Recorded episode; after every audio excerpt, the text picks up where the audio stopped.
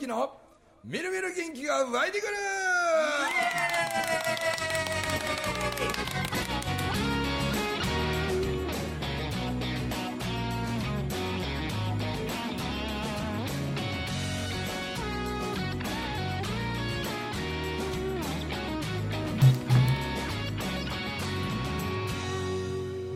はい。おはようございます。おはようございます。なんとこの「みるみる元気が湧いてくる」もですね、はい。かれこれ8年何ヶ月か9年目ぐらいになるのか399回目ということですね。ね最初はねサンマーク出版のねうん鈴木直樹編集長があのやっぱこういう音源を音を声をやっぱりポッドキャストっていうやつで流したら面白くなるんじゃないかという発想から始まったんですよね、そうですね。ほうで最初の頃直樹さんと収録ってどこでしょったっけかなまあただのあのボイスレコーダーとかで、アイスレコード撮ってはりましたもうんね。ん、撮るようなとこから始まったんですよ。なんで IC レコーダー手に持って「はい直樹さんそれでは」とか言うてやったでその IC レコーダー持ったまんま、ま、街歩いててちょっと知ってるやつ見つけたら「ちょちょちょちょポッドキャスト録音しようか」とか言うてそんなことやるよって、それがビリーさんに出会ってスタジオでちゃんとこうやって収録って、そうですね。前のスタジオ、はい。大方9年、10年ぐらいですよ、本当。ほんまね。だって五円紬が11年目ですから、やっぱ10年はやってると思いますね。ねですねい。そういよいよ重ね重ねて石田さん、はい。はい。399回ですいや、すごいですよね。本当に僕ね持続力ほんまないんですよ、ね。ほんま一つのこと継続するのにねえって今言いました いやいやいやいや。いや、続けるのってね、本当に。ほんまあんたは続かんよなっていう意味のねえですよね今ねまだ2回目しか会うてない。世界チャンピオンとは失礼な人やでほんまいらんこと言ったからもうストレート一発食らったらもうあのように生かされるわでもね元 WBA ウェルター級世界チャンピオンはい。石田信弘です。え石田？信弘って言います。あの順番の順に、はい。次の字ないえっと、裕福の裕って言うんですけど。ああこの示す編の、はいそうです。衣編示す編はい、はい。なねみたいなやつ。ねの横右ちゃうわ。谷です谷はい。うん。ほいで信弘。はい。おこれはあの、まあ、両親がつけてくれたんですけどなんかどっか神社かお寺さんか行って、はいはいはい。はいなんかつけてもらったみおたいな。はい。ここにねあの12月16日に大阪で友樹と東野としゃべる東あの杉浦誠二がいると、はい。その信弘の名前と音が持つこのいわゆる言霊音霊ってこういう意味合いからそうなってるんですよっていう話とかをここにおったんでし始めるね。ますよね、うん。そうなんですよ。16日来てください。あはいはい。17日の矢野さんも、はい、ねえこれは矢野さん矢野さんと電話で話しててちょうどあの兵庫大学で、ね、ゆきりんが、はい。その医者さん連れてきてくれてでちょうどビリーさんの横横かなんかに座らはってそうです、はい。ははい。い。であの翌日に矢野さんとちょっと電話で喋ってて、はい。昨日ね矢野さん言って WBA のベルター級のチャンピオン僕の公演来てくれはってねとかって、はい。えー、すごいなとかって言ってでなんかどんな人なんやろとかって言ってもしかしたら17日来てくれたらええのにねっていう話。をああそれはもうぜひちょっとしてたんで。すよぜひはいあのこうやって言いながらちょっとずつちょっとずつちょっとずつちょっとずつ参加者はあの金魚すくいねすくいのごとくね。集客うまいなぁ。これあの金魚すくい方法を言うね 大物ねるともうちっちゃいなこのもうちっちゃな金魚からこう取ってみたいなね、チャンピオンですよ。すごいですよね。何歳からボクシングやってるの、僕ね、えーボクシングを始めたの6歳ぐらいもう小学校入る前ですね、まあ父親に無理やりやらされたっていうのがね。お父さんボクシングやってはった？いえボクシングやってなかったんですけど僕は本当にあのおとなしいなんか弱虫な子やったんでそれを心配した父親に無理やりボクシングやらされたっていうのがどこでスイッチ入ったんですか？もうこれでいこうえーとねもう本当にずっと嫌やったんですけど父親に無理やりずっとやらされていて、ね、小学校6年生ぐらいかな。時にあの大阪定型ジムっていうおはい、ところに連れて行かれて、それもずっと嫌やったんですけどあのプロの人たちがめっちゃ可愛がってくれてプロボクサーの人たちが、うん。ほんでだんだんボクシング好きになって、へなんかねプロボク選手がやっぱ有名語るじゃないですかめっちゃ、うんそれもかっこええなと思って、うん。その中の一人は辰吉丈一郎さんやったんですあおーあ達郎氏あはい。あすごい。であの人がもう世界チャンピオンになる姿をずっと見てたんで、うん。僕もやっぱり将来こんなんなりたいっていうので、はい憧れてました。あそうや。今辰吉丈一郎の名前出てピンときてんけどそれこの間兵庫大学で、はい。ちゅうか直接お話しすると今日2回目なんですよね、まだね。でこの間その兵庫大学であの高橋ね義明さんと僕のコラボでちゅうやつに来てくれはってなんか僕の YouTube を見てくれてはいもう YouTube 見てもう大好きになってもう。この間この間兵庫大学良かったですか、あれい。やもうめちゃめちゃ良かったです。ほんまっすか？まあその本人の目の前おるからねアイスクリームの話僕パクって使ってますはいもう。はよ食べへんからはよ食べへんから。アイスクリームは何で食べるみたいなね ねえそう考えたらあれなんですよ。あのあの人知ってるでしょ？あのえっと昔の吉本の,、はい。あのお笑いのコンビであの慶州のああ泉修さん。泉もちろんもちろんです。はい。知ってるでしょ？あめちゃめちゃ知ってます。おお、はい。だから周さんの娘のはい。真帆って思うんですよ、はい。ああのまああの IBS 名ではソニアって言うんですけど、はい。あのそれこそうちの次男や三男が通って三男職員やってるそのはい。鹿児島のね、はいはいはい。IBS 外語学院に周さんとこの娘の真帆ちゃんあ1年来とったんです。よそうなんですね。これうちの息子らとめっちゃその気が合うて、はい。もう卒業して何年も経つのに、盆栽ゴールデンウィークほとんどその真帆ちゃんへー。伊勢のオレンジへ何泊も出てね、毎晩朝までみんなで遊び行ってね、してますよ、へこれうちの息子らも周さんとこへしょっちゅう泊まりに行ってね。ああそうなんですね。だから去年の年末やったかも、あの家で忘年会やるから、はい。あのちょお前ら伊勢から来いやって言ってはい。周、さんに声かけられてあの真帆ちゃんのお父さん周さんあの忘年会やるから泊まりがけで奈良へ来いってはい。言われたからちょいてくるわ言うて次男と三男行って、ええそうなんですね。ほんで帰ってきてねでおもろかったかとか「ないろんな人ようけおったわ」言うからそらおるやろって、でもななんか知らんけどなあのハイヒールの桃子おったでとか言うて。ああ、はいそらまあ吉本つながりで、ハイヒールの桃子さんもおったりするかなとか。他も誰それ誰それ言うてるうちに、そういやな柔道めっちゃ強いっていう人おったわとか言うから、誰やそれ？もしかして野村ちゃうかとか言って。そうそう野村。あ明日は明日会うんです。明日マジで？うわすげえな。ね。えだって野村忠宏やったらお前分かってるかって、はい。オリンピック3連覇やぞ言うて、はい。な男版のお前やわらちゃんみたいな話やって、そのお前野村忠宏どこにおったんやって。うん？前でなずーっとなんやようご飯食う人やったねみたいなこと言いながらお前友達になっときゃおう言うて、ええ世界の野村やぞ。言うて金メダル3個ですもんね。ねねえ。3連覇ですもんね、明日話題にしてください。あそうだ。ほ文明さんの。びっくりしました。だから周さんもそやからあの本当はこの間兵庫大学でおった時の、またまた身内ネタになるけどうちのそのトライアスロンの長男の一番の子供とか仲良しのね優斗ってやつおってね、優斗もまたいい子ででいつもねうちの大和が朝の学校行く用意が遅いんですよ、ほいで優斗がね「やだ早行くぞ遅刻するぞで毎日玄関から「ヤマトヤマト!」って言ってヤマトがバタバタしながら出ていくと2人で手つないでね大声で歌歌いながら学校行って、で帰りもあの子ら帰ってくるとようだいぶ前から分かるんです。歌が聞こえてくる。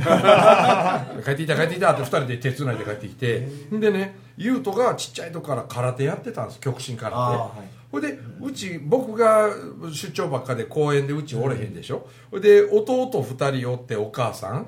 でお母さんっても頼りないし俺が強くなって強盗とかがもし家来ても家族を守るんはお父さんおれへんから、俺が強ならなあかんって言うてその優斗と一緒に極真空手長男雇ったんですよ。ほんでね小学校の時一回ね三重県内の大会で優斗が優勝して、はい。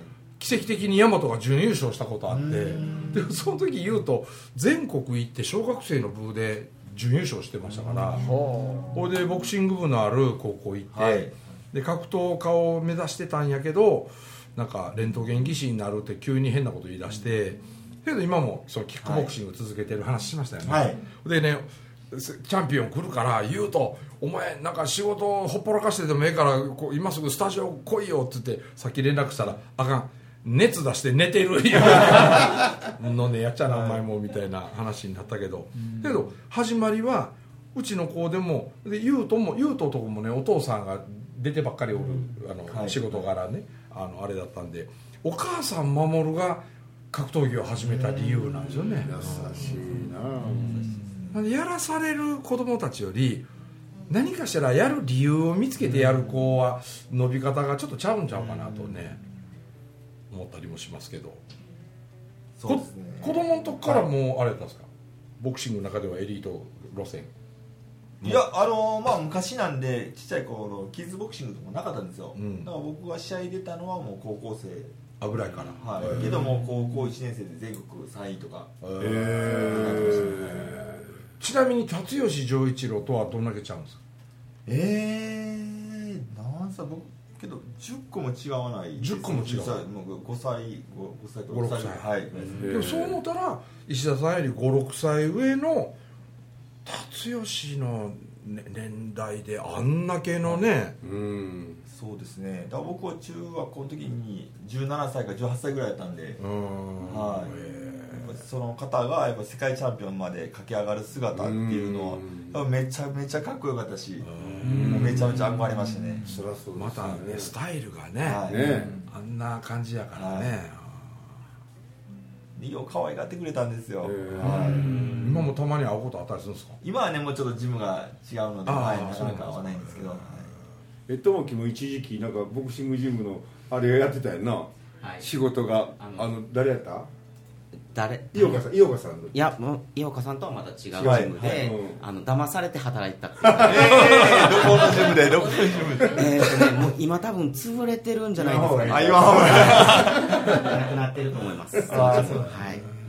僕がようそれこそ大阪の、まあ、ナンバーのちょっと外れの方ですけどなんかうまい韓国料理屋さんあってね、はい。でもそこのねほんまタッカンマリってあの鶏の鍋はい。じゃがいも入れたりしてする、あれがすっごい美味しいんで冬になるとよう行く途中にあの井岡弘樹か。井岡弘樹のはい。ボクシングジムの前をいつも通って、はい。はい。その先にあるね K ストーリーっていう、ほんまなんか美ボ臭いあれだそこなんか壁もなくてねこんななんかあのビニールのカーテンのシートみたいな。そこ井岡さんと行きました行った？美味しいやろうん。美味しいんよあそこ。タッカンマリが美味しいんよタッカンマリ頑張りねそのたんびに井岡井岡も何人かいますよね和人とか。あはいあの井岡弘樹さんがあのナンバのジムをやってはって、うん。弘樹さんのあのお兄さん、お兄様の和則会長。あ和則はい会長っていらっしゃって和則会長の息子さんが井岡和人。あ和人。甥っ子になんですね。なるほどそうんいうことな、はい。い、つも外からね何が楽しゅうてこんな痛いのにどつき合いするの？いつも行きと帰りしばらくこう見てるんですよ、はい。うん。いやーけどね本当に若い子がねあのなんかもう結構昼間仕事しな朝走って、うん。昼間仕事して、うん。夜また自分の練習して、うん。でそれを毎日ずっと繰り返して、まあ、減量とかもしてるんでね、やっぱすごいなと思いますね、やっぱ痛いんですか？たたたどづかあめっちゃ痛いです。めっちゃ痛いです。試合中も？試合中も痛いです。やっぱ痛いですか、はい。そりゃそうですよね。ちょっともうもう痛いです。もうあれしてしもて分からへんのかなもう。だけどその優斗の優斗はキックボクシングその大和の幼なじみね。でもあいつほんまね子供の時から体はそんな大きくなかったけど体柔らかくてすごい極真やってる時もこの上段の回し蹴りをねこう首の裏側までバーンって足届いてもうあれ一発で決めるみたいなことがね本当に多かって、もう優斗はもうお前天才やぞっつって僕ずっと言ってたんですよね。それでそあれがそのなんとかっていうキックボクシングのねあれなんだったかな。あれもいろいろあるじゃないあですか。はい、うんディープでしたっけ？あディープディープディープディープキックとかいうやつね。ね。うん。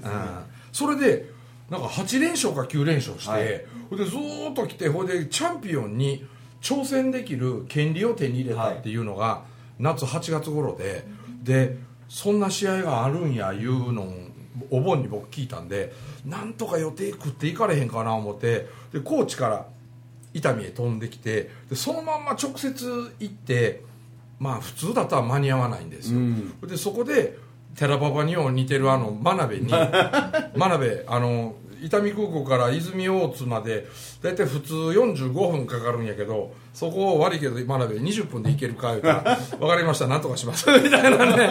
そこから始まってダー行ってだけどルールを守りながらねちゃんと行ってでもゴングが鳴る直前に滑り込みで僕入れたんですよ。で赤コーナーって上村優斗の聞こえて。で優斗出てきて「優斗!」ほいでチャンピオン長谷川なんとかいう人出てきて1ラウンド目で優斗ダウン奪ったんですよ、もう優斗に風吹いてるわ俺、いけ優斗ってやってたら2ラウンド目でボコボコやられて、ほいでもう気失ってもうてバーってひっくり返ったんですで医者とかみんなリング上がって氷枕したりいろいろしてるうちにパーって意識戻ったんでしょうね。もうその後は赤ん坊みたいでしたよ。足バタバタしながら負けたって分かったんでしょうね。もうギヤーもう泣きわめいてもうバタバタバタってしながら負けたー！言うてねもう足バタバタしながらワンワン泣いてんの。僕リングサイドで見ててもう涙止まらなかったねもうもうほんまに。もう一回あいつのモチベーションを持ち直してなんかチャンピオンになっていくみたいな元世界チャンプなんかとさはい。喋、ってするとまた新たなスイッチ入って頑張るね気持ち取り戻すんちゃうかなと思うんでねまたご協力をぜひああいやもうねぜひお願いします。ねえ。負けたことも何べんもあるんでしょ？いや僕ねもう結構負けてるんですよ。あのープロでやったら30勝11敗とかそんなんですね。そうなんですよはいもうアマチュアもうアマチュアでね僕110近畿大学でもずっとキャプテンやってたりアマチュアで116戦ぐらいやっててアマチュアエリートでプロに移動したんですけどあのやっぱりプロの世界は厳しかったですね。世界チャンピオンになったのも34歳やったん。であプロになったのが34ああいえプロになったのは世界チャ20 25歳の手前でうんそこから、えープロ世界チャンピオンになったのが34歳やったんで、あはい。34歳って遅い方ですか？だいぶ遅いです。よね。当時でいうと史上2番目にですよね。高齢の、えー。すごい努力されたんですね。やっぱりそのてっぺんにたどり着いた時のこう景色っていうのはなんかやっぱあるんでしょうね。うーんなけどまあホッとしたねたくさん自分一人でやっぱりリング上がってなかったいろんな人に応援してもらってほどあのリングに上がってたんでうん。なんかホッとしたっていうのがうん一番でしたね、よかった。プレッシャーがやっぱりはい。背負ってますもんね、はい。ね、やっぱり試合に負けると今までねずっと応援してくれてた人の中、うん。ね、なんかその今積み重ねてきたもんが、ね、な崩れちゃうっていうかねだからそうやって答えれたっていうのが一番嬉しかったですね。そのこの具体的にそのね努力を重ねる時期は当然あるし、はい。い、ろいろ教わるとかはい。指導を受けるも当然そういうのもあると思うししていくけどやっぱりどっかやっぱ自分でこう切り開いていかなきゃいけないですか、はい。でその時のなんかこの心の持ちようみたいなものって、なんか自分はこうやって自分のメンタルを維持して、うんえー上へ上へというふうな何かをこう自分流に作り出してたみたいなもんとかってあるんですか？なんか。僕はねもともとめちゃめちゃネガティブなんですよ。うん。だから本当に前向きじゃなくてもう絶対もう試合前とかもう絶対無理、うん。もうあかん絶対やられるわとか、うん。そういうブツブツそういう系ネガティブ出すっていうのは結構してあネガティブをあえて出す？はい、はい。うん。っていうのはすごくしてました、へはいーそれがあったんですね。でネガティブでありながら結構怖がりもうめっちゃ怖がりなんですけど、うん。けどなんかちょっとチャレンジしてみたいっていううん楽観的なところもあったりとか、うんはい。なるほど。で僕ら若いそういうアスリートとかいろんな子らと会うとなんか僕はその競技そのもののことは何一つ教えることなんかできひんしこうしたらええんちゃうかああしたらええんちゃうかなんかをもう言わないんですよはい。どっちかというと。ただこんな例え話でなこんな話あんねんっていう全くちゃう話を聞かせることでなんかその気になるというかね、はい。なんかそういうのをこうはめ込んだりするのがなんかまあまあちょっと得意なのかなと。なんで今年の甲子園でもね準優勝去年優勝したあの仙台育英高校の野球部の、まあ、キャッチャーやってたミキトって尾形ミキトって、こいつ小学校の頃から僕知ってるんですけどこのミキトがやっぱり仙台育英とかに入ってレギュラーになれるかどうかみたいなとこからだったのになんかその頃ねあのミキトはね今の石田さんとよく似て僕はもう性格がネガティブやって、言うて「うーん」って「僕ほど怖がりなやつおらんと思う」って言うから「いやお前怖がりがあかんと思ってそうやって言ってんの?」はいって言ったら「えやっぱり勝負の世界ですからネガティブはダメでしょ」って言うんで、うん、ダメやと思ってるうちはその怖がりの性格のせいにするわって。けどなミキとちょっとねまるっきり見方捉え方変えてみてキャッチャーが楽観的でポジティブでイケイケどんどんやったらどうなるって、ああこんなとこ打てやんに決まってるわ大丈夫大丈夫って言ってたらバカバカ打たれんでって、ここ打たれるかもしれん。もうちょっと考えてそっから曲げてスライダーに変えようか、ちょっとここで一回低いところ釣り玉の高いところ絶対打てんところ、こうやってこうやってこうやって。怖がりのやつが組み立てて、最も打たれない最高の作戦を立てるのは怖がりにしかできひんって俺は思うけどなって、で怖がりがダメとは俺はキャッチャーは絶対思わへんけどなって言うた瞬間ですよね。って言い出してそうやろ？だから怖がりを喜ばなあかんわ言うた。瞬間からなんか目の色変わったんですよね、いや本当にそういうとこありますよね。ねえ。ボクサーなんか身長ね怖がりじゃなかったらボボクシングはい そうですね。怖がりじゃなかったら殴られる。避けない。はい。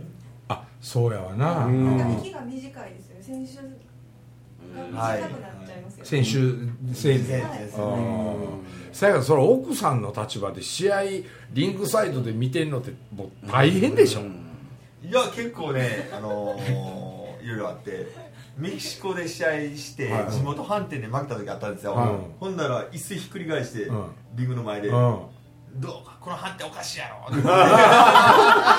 メキシコやのにね日本あの大阪弁で。3日前会うた西成で喧嘩するおっさんみたいなお前「おなれこら!」言うて「お間違うとるやろ!」言うやつやろ。そ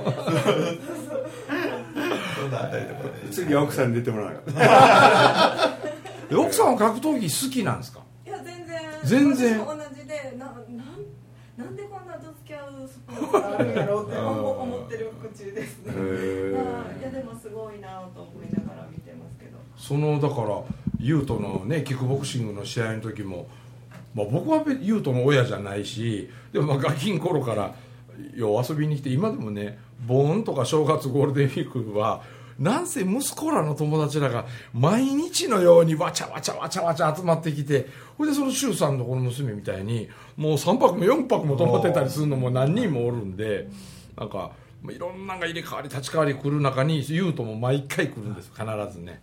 で「おっちゃん帰ってきてんやろ」って。また酒飲みながらおでこバシバシ叩かれる覚悟で行くわ いつも来ますけどね、うん。そりゃ大変な世界ですよね、ねけどやっぱりね選手たちみんな夢持ってね頑張ってるんでやっぱり。幸せです、はい。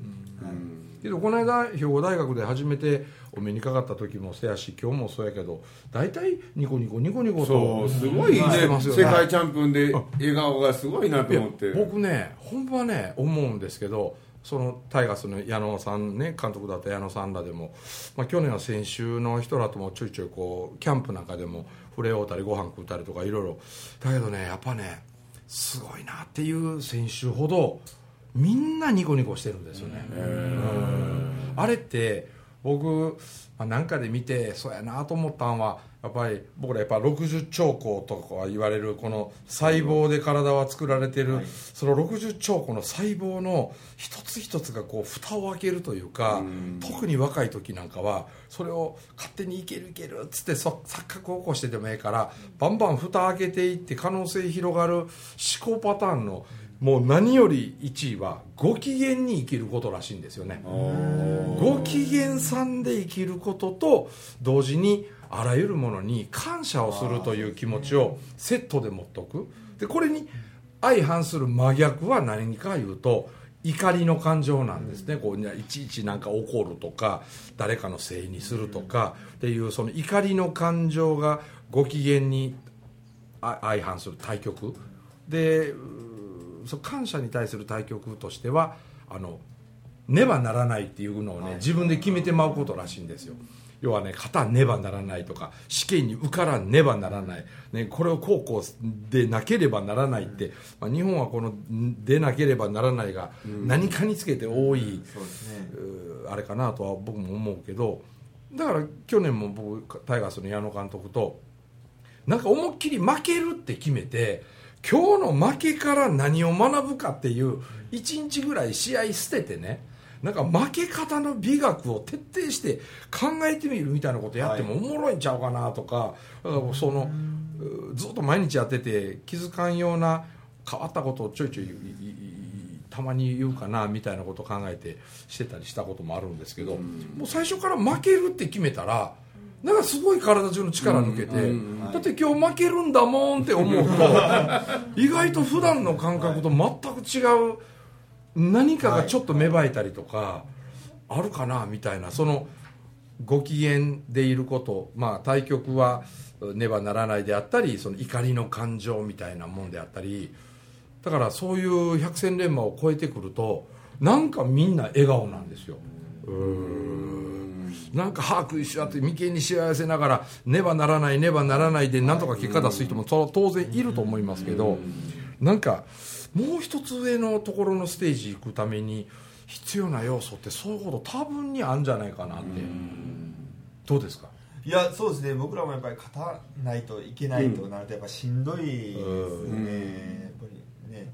やっぱりチャレンジする試合の方が自分の中でもワクワクするんでめちゃめちゃ強いやつに挑む時ってすっごいワクワク。あそうなんでですね。ね怖いとかもあるんですもちろうんん。ねボクシングなんで、うん。あの命失うことだってあるし、うんけどやっぱりチャレンジしする試合ってめっちゃワクワクするし、はい、楽しい。そそのままパフォーマンス発揮できたりする、なるほど。あのラスベガスあの試合ももうめちゃめちゃ相手全勝のめちゃめちゃ強いやつだったんで、うん。みんなが負けると思ってた試合。あれ何人やったんですか？アメリカ人です。アメリカ人。はい、圧倒的アウェー。うん。そこからもうすごいんですよその反撃というか。掛け率も18対1だとか、へ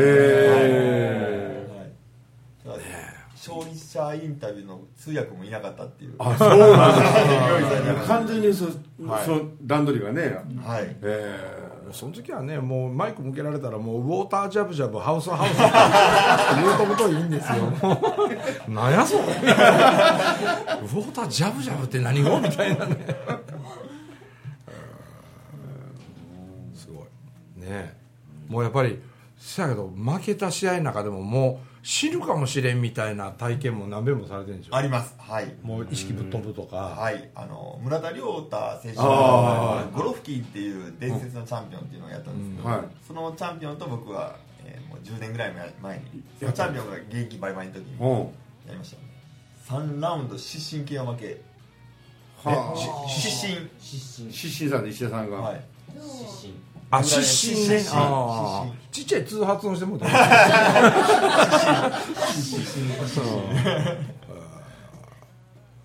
その時はもうもう意識もみんななくなって。そうですね。リングのそ外にぶっ飛ばされて。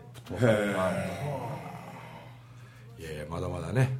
もう一回次回の、えー収録であの石田チャンピオンをもう少しこう掘り下げながらこの別世界を経験した人からなんか僕ら庶民の日常に役立つ何かというのを噛み砕いて教えてもらうコーナーに次回はしていこうとあ思います。楽しみ。いたここで締めくくりたいと思います、えーお届けしました中村文明と。ともきと。